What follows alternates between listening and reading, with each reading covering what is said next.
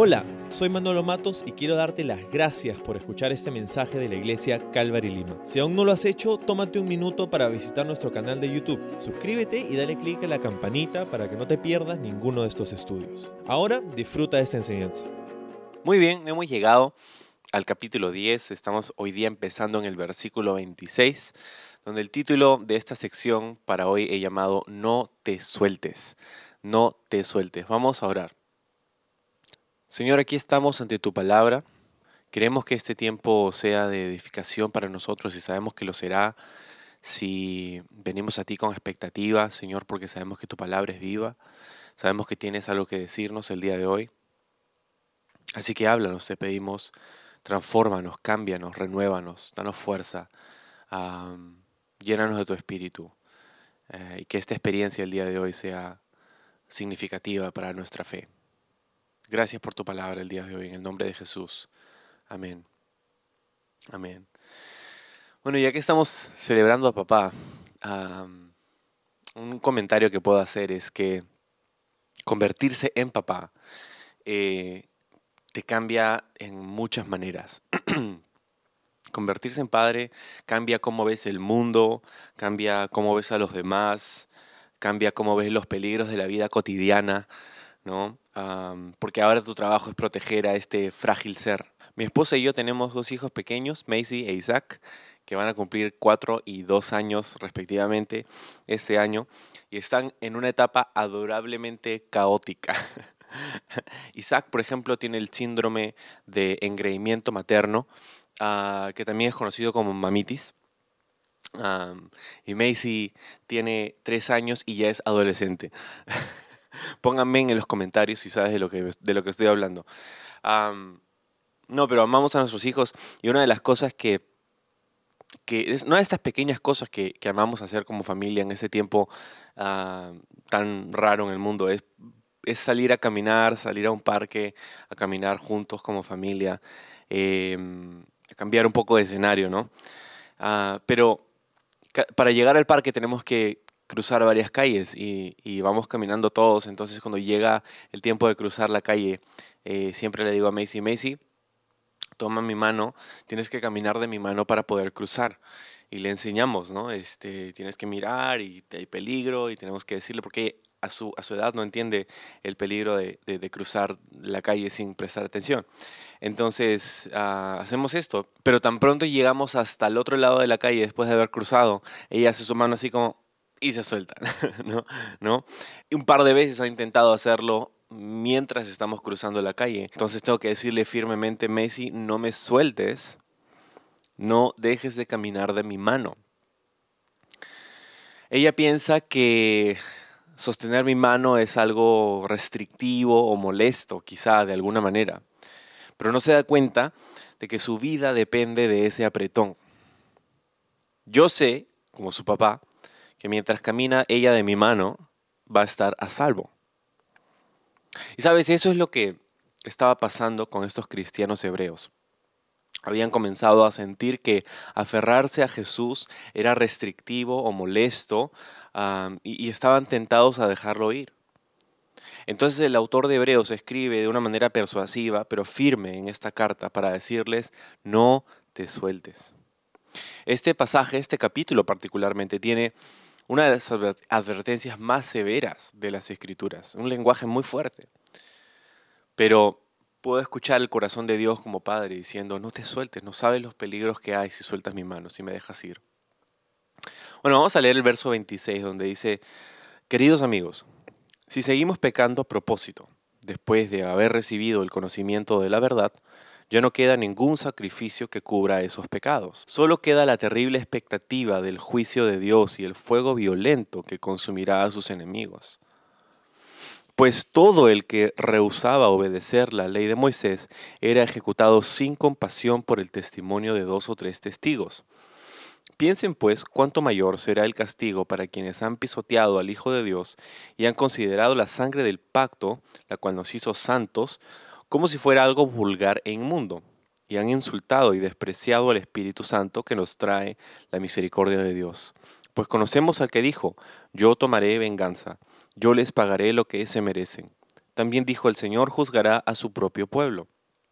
Es algo aterrador caer en manos del Dios vivo. Wow, qué advertencia, ¿cierto? Y es fuerte, suena fuerte. Pero puede traer un poco de confusión porque es como, decimos, ¿qué, ¿qué, es lo que está diciendo este pasaje? Está diciendo que si peco después de haber aceptado a Cristo, ya no hay más perdón para esos pecados. ¿Está diciendo eso? Bueno, obviamente no está diciendo eso, porque nadie sería salvo entonces, ¿no? Porque dice, si pecamos a propósito después de haber recibido el conocimiento de la verdad. Acuerda que tenemos que interpretar todo en su contexto. Entonces, claro, si no, si no tienes en mente el contexto del libro de Hebreos, esto va a sonar como que sí, como que tienes que vivir una vida enteramente perfecta y sin pecado después de haber recibido Cristo, o si no, ya fuiste. Pero cuando tomamos el contexto, entendemos que eso está hablando acerca, no está hablando acerca de volver a cometer un pecado, está hablando acerca de darle la espalda a la provisión de Dios, a la provisión que Él ha hecho para el perdón de tus pecados. Eh, el sacrificio sustituto y suficiente de Jesús.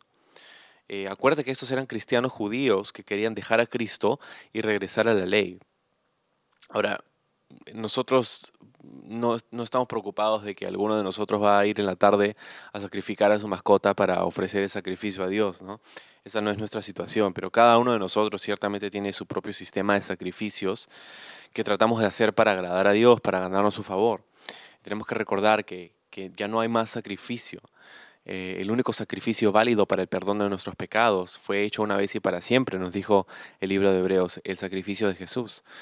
Em, entonces no está hablando acerca de regresar a hacer un pecado, volver a cometer un pecado, porque todo hijo de Dios lucha contra el pecado no nos entregamos al pecado, luchamos contra ello, luchamos contra el pecado. No está hablándole a la persona, al cristiano que peca, pero se arrepiente y dice, Señor, perdóname, estoy luchando con esto. Señor, lo traigo a tu presencia, me arrepiento, lo confieso, estoy tratando, lléname tu espíritu. No está hablando acerca de esta lucha, no está hablando acerca de esta batalla, que es común de todos los cristianos. Ah, pero está hablando acerca de la persona que, que, deja a Jesús, que le da la espalda a Jesús, que dice Jesús, está chévere, pero eso no es para mí. Está hablando acerca de esa persona que está dándole la espalda a la fe enteramente en Jesús. De eso estaba hablando. Si una persona le da la espalda a Jesús, dice, yo no creo en ti, no, no me interesa eso, lo que el autor está diciendo, y es muy cierto, no hay más provisión de parte de Dios para el perdón de tus pecados, no hay otra opción. ¿Te acuerdas que Jesús oró en el jardín de Getsemaní antes de ir a la cruz y dijo, Señor, si, si hay otra opción, si hay otra manera en que la humanidad pueda ser salva, entonces prefiero eso a tener que morir desangrado en la cruz? entonces, eh, no hay otra opción, es lo que está diciendo aquí.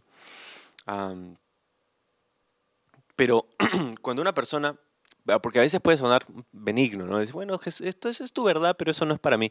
Suena, suena, no suena tan grave, pero en realidad el autor aquí en, esta, en este pasaje nos lo ha puesto clarísimo y nos dice tres cosas de lo que una persona está haciendo verdaderamente al rechazar a Jesús. No solamente estás diciendo, oh Jesús no es lo mío, sino que estás, en efecto, tres cosas, dice. Número uno, pisoteando al Hijo de Dios. Pisoteando al Hijo de Dios.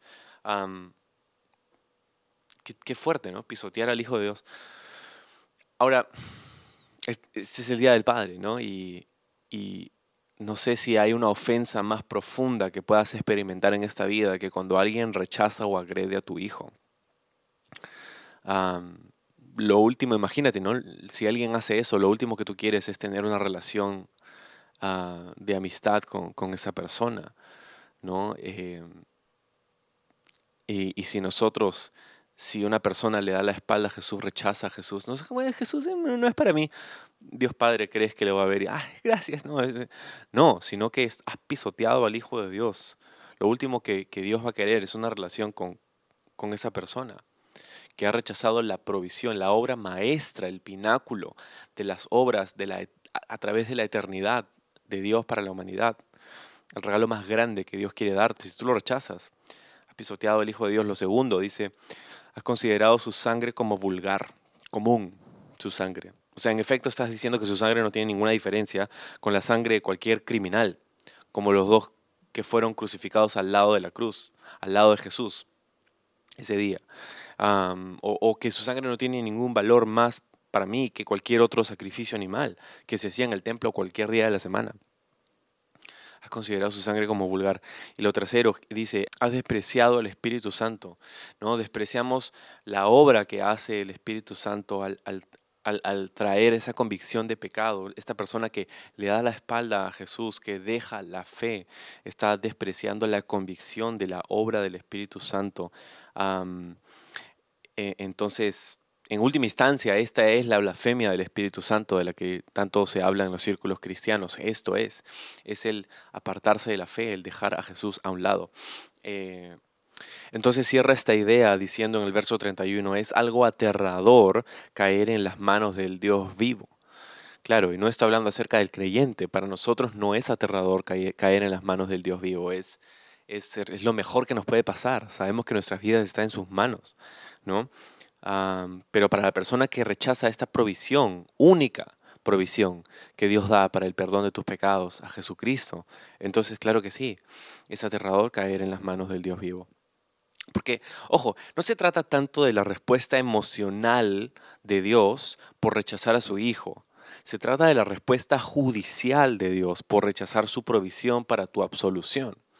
De eso se trata. No es que Dios se molesta y se ofende solamente. Claro que le molesta y le ofende seguramente, pero, pero no se trata de, su respuesta emotiva, se trata de, la respuesta judicial, de la sentencia que tú vas a recibir de parte de Dios porque solamente hay un juicio. Y ese juicio lo vas a pasar basado en tus méritos o en sus méritos. y Pablo nos hablaba de esto en el libro de Filipenses. Decía, yo no quiero ser encontrado en mi propia justicia. Yo quiero que Dios me juzgue a través de la justicia que Jesucristo me ha dado a mí, que es por la fe. Entonces continúa en el verso 32 diciendo, acuérdense de los primeros tiempos, cuando recién aprendían acerca de Cristo. Recuerden cómo permanecieron fieles, aunque tuvieron que soportar terrible sufrimiento. Algunas veces los ponían en ridículo públicamente y los golpeaban. Otras veces ayudaban a los que pasaban por lo mismo. Sufrieron junto con los que fueron metidos en la cárcel y cuando a ustedes les quitaron todos sus bienes, lo aceptaron con alegría Sabían que en el futuro les esperaban cosas mejores que durarán para siempre. Entonces, ahora el autor describe las circunstancias y las situaciones que habían vivido estos cristianos ah, del área de Judea seguramente, estos cristianos judíos, ah, que habían vivido al recibir a Cristo, al aceptar a Jesús como su Mesías. Y nos dice que tuvieron que soportar un gran y terrible sufrimiento. Los ponían en ridículo, los golpeaban, los ponían en la cárcel, se compadecían con aquellos que pasaban lo mismo. y dice que aceptaban con alegría su sufrimiento. ¿Por qué? Porque sabían que el futuro les esperaban, en, el futuro les esperaba cosas mejores para ellos.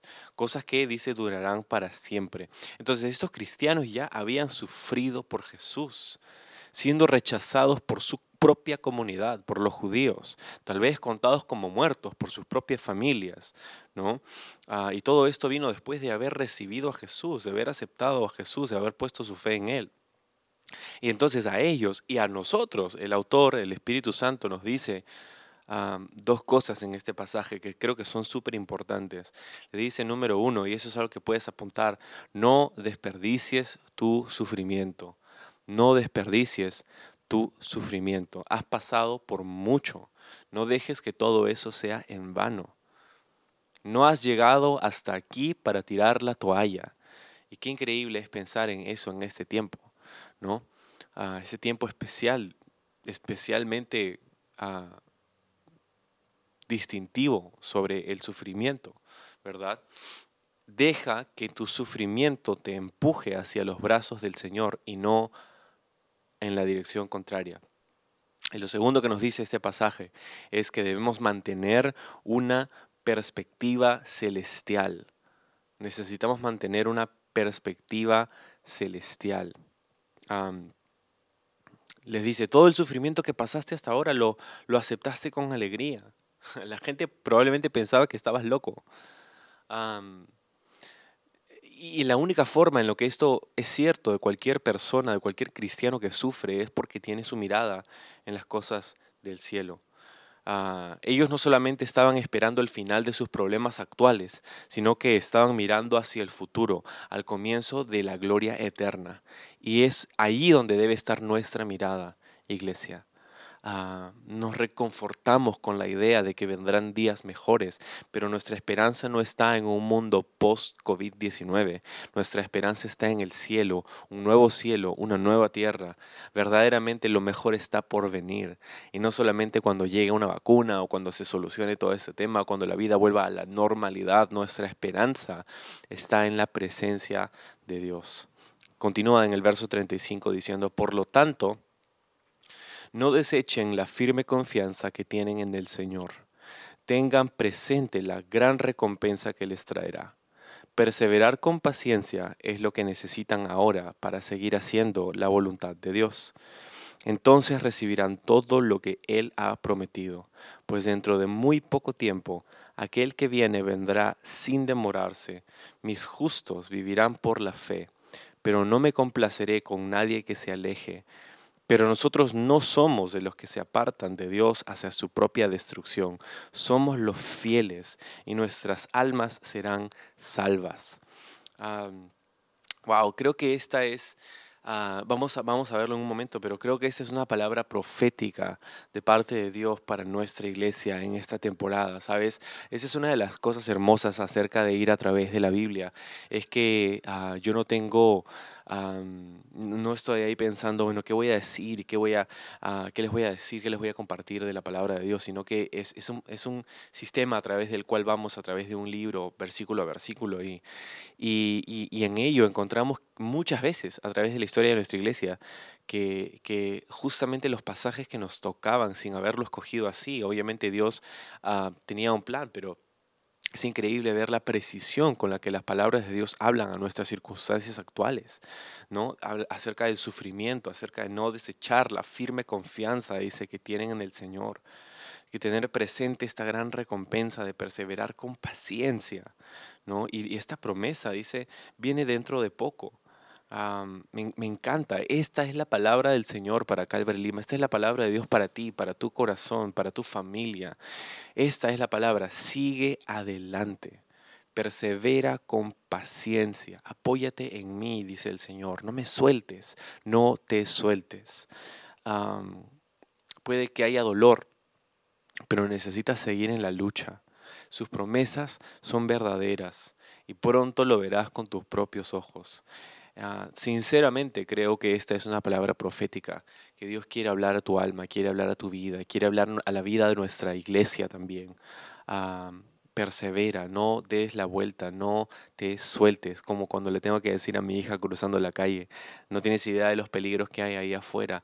Lo último que quieres hacer es dejar ir la mano de tu Padre, la mano de Dios. sus promesas vienen pronto. Nosotros dicen, no somos de los que se apartan, somos los fieles y nuestras almas serán salvas. Sabes, estas son cosas estas son verdades que tenemos que recordarnos a nosotros mismos. Por eso el autor al final en el verso 39 dice, no, pero nosotros no somos de los que se apartan. Está declarando esto sobre ellos, está declarando esto sobre ti, está declarando esto sobre nosotros. No somos los que se apartan de Dios. Nosotros somos los fieles. Nuestras almas serán salvas. Vamos a perseverar. Y, y en esos momentos de debilidad que todos tenemos, absolutamente Creo que tenemos que recordarnos a nosotros mismos de las promesas de la palabra de Dios. Tenemos que recordarle a nuestra propia alma quiénes somos, no por quiénes queremos ser, pero por lo que Dios ha dicho acerca de nosotros. Porque tú no eres lo que tú quieres ser necesariamente, tú eres lo que Dios ha declarado de ti y eres su hijo. Entonces, que esta sea tu palabra para, esta temporada, que esta sea tu promesa para este tiempo. Aférrate a Él, no te sueltes, continúa caminando con Él. Y yo no sé si de repente tú has puesto tu fe en Jesús, de repente has hecho clic en este video, nos acompañas quizá por la primera vez, pero en esta temporada quizás estás buscando respuestas y quizás estás abierto a escuchar la palabra de Dios. Bueno, Dios está llamándote, Dios está ah, extendiendo su invitación para ti. Y, y, lo único que tú tienes que hacer al responder esa invitación es decirle, sí, Señor, entra en mi vida, te, eh, pongo mi fe en ti, te creo. ¿no? Y, y pon tu confianza en Él, porque estos son días difíciles, estos son días sumamente complejos, pero Dios tiene un plan para, para nosotros en medio de, de ello también. Y, y, como dije hace un momento, nuestra esperanza no está en, en, en el, en el post-COVID-19, sino que está en la presencia del Señor.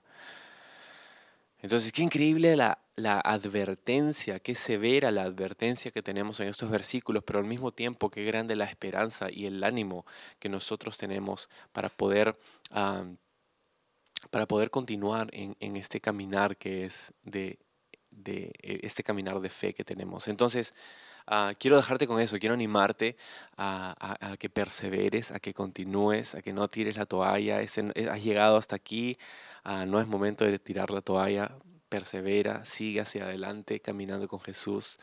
Ah, sigue conectándote, sigue eh, participando de, la, de, los grupos de conexión, de todo lo que puedes hacer para poder crecer en tu caminar con el Señor. Este no es tiempo de mirar hacia atrás, este no es tiempo de tirar la toalla. Qué fortaleza podemos tener en el Señor. entonces, vamos a orar. Señor, gracias te damos por tu palabra, Señor, que es tan precisa para nuestros corazones. Ah, esta es la palabra que nos has dado, que la tomamos, Señor, como tu palabra para nuestra temporada, para este tiempo, Señor. Ah, gracias porque tú ves nuestros corazones y tú sabes la debilidad que tenemos, Señor. Tú sabes lo, lo fácil que puede ser para nuestra carne querer tirar la toalla y querer sumirnos en depresión y en ansiedad y, y en un montón de cosas de repente, Señor, pero, ah, pero te agradecemos porque en esos momentos de, de lucha y de batalla, Señor, tú estás con nosotros y tú nos tomas de tu mano, Señor. Ahorita estamos cruzando la pista, Señor. Eh, en, en, este tiempo de vida en la tierra, Señor. Estamos cruzando la pista y, y, sabemos, Señor, que hay muchos peligros, sabemos que hay muchas cosas uh, ahí afuera, Señor, pero tú nos estás diciendo como un Padre amoroso, no dejes ir mi mano, no me sueltes, Señor. Y sabemos que si estamos de tu mano vamos a estar bien. Señor, pase lo que pase, sabemos que si estamos caminando contigo vamos a estar a salvo. Gracias Jesús por darnos esa confianza te adoramos en tu nombre. Amén.